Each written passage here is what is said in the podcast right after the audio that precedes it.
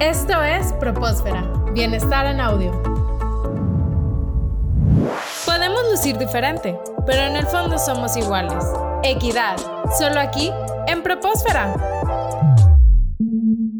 Estamos de nuevo con Seida Guajardo, quien nos tiene hoy un excelente e interesante tema para promover la equidad de género. Hola Seida, ¿cómo estás? Cuéntanos, ¿qué tema nos tienes el día de hoy? Muy bien, gracias. El día de hoy vamos a compartir 10 estrategias específicas para fomentar la equidad de género en la oficina o en la organización. Excelente, son acciones que todos podemos llevar a cabo en nuestro trabajo. Vamos a empezar. Punto número uno, tomo notas o minutas en las juntas. Cuéntanos Seida, ¿cómo podemos aplicar esta acción? Sí, muchas veces se espera que seamos las mujeres quienes tomamos las notas o minutas en alguna reunión. Aquí la estrategia a utilizar es que se haga un rol de minutas y que la tome cualquier persona sin importar si somos hombres o mujeres o bien que la persona que convoca la junta sea quien tome la minuta siempre. Muy bien. Número 2. Comparto crédito con mis compañeras o colegas. Es muy usual en las organizaciones que la mayoría de las personas en puestos de altos mandos sigan siendo hombres y muchas veces no se comparte el crédito o no se agradece a las colegas quienes generalmente somos mujeres mujeres por su labor previa. Entonces aquí la invitación es líderes, agradezcamos siempre a los equipos, a las personas que participaron en la elaboración de las presentaciones o reportes correspondientes. Inclusive podríamos dejar participar a estas personas, a las compañeras o colegas, para que ellas presenten este trabajo que realizan. Así es. Tres y cuatro, que siento que van muy de la mano,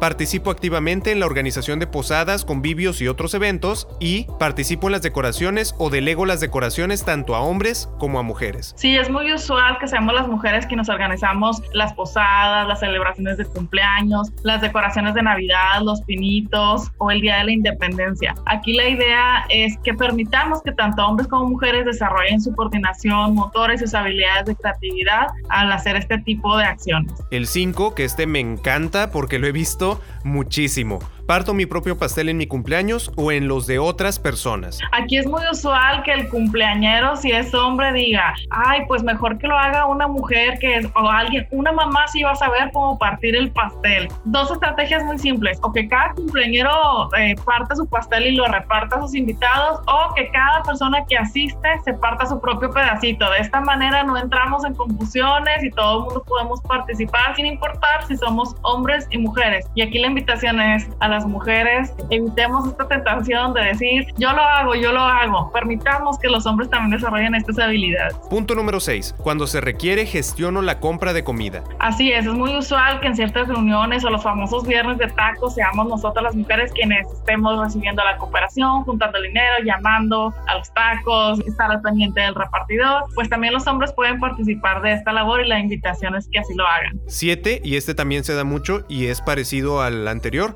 sirvo coffee breaks y recojo lo que quede al final. Así es, es muy usual que nosotras como mujeres tengamos la tentación de en un coffee break empezar a repartir lo que hay en la mesa o que al final recojamos las basuritas, los vasitos que hayan quedado. Así es, muchas veces quedan vasitos o basuritas en la mesa donde nos servimos un coffee break y he visto, he constatado que a veces los hombres tardan más en buscar a una persona de intendencia que tirar su propio vasito o servilleta en el bote de basura que está ahí al lado, ¿no? Entonces, nada nos cuesta ser acomedidos, ayudar y recoger lo que hayamos derramado o ensuciado. 8. Abro la puerta tanto a hombres como a mujeres o a nadie. Así es, es muy usual que en la entrada o salida de la oficina eh, los hombres abran la puerta a las mujeres, pero no se la abran a otros hombres. Y de hecho también me ha pasado que yo como mujer le abro la puerta a un hombre y no pasa, o sea, para ellos es inconcebible que una mujer les está abriendo la puerta. Simplemente se trata de un acto de amabilidad y vamos a ser amables con todas las personas, sin importar si son hombres o si son mujeres, o mejor que cada quien abra su puerta. El 9, que también está muy bueno, al dar retroalimentación utilizo el mismo lenguaje sin importar si las personas de mi equipo son hombres o mujeres. Así es, fíjate que hay un estudio que encontró que al momento de retroalimentación es más severa, directa con los hombres, pero con las mujeres somos más amables o tenemos miedo de que lloren. Eso se ha encontrado en los estudios.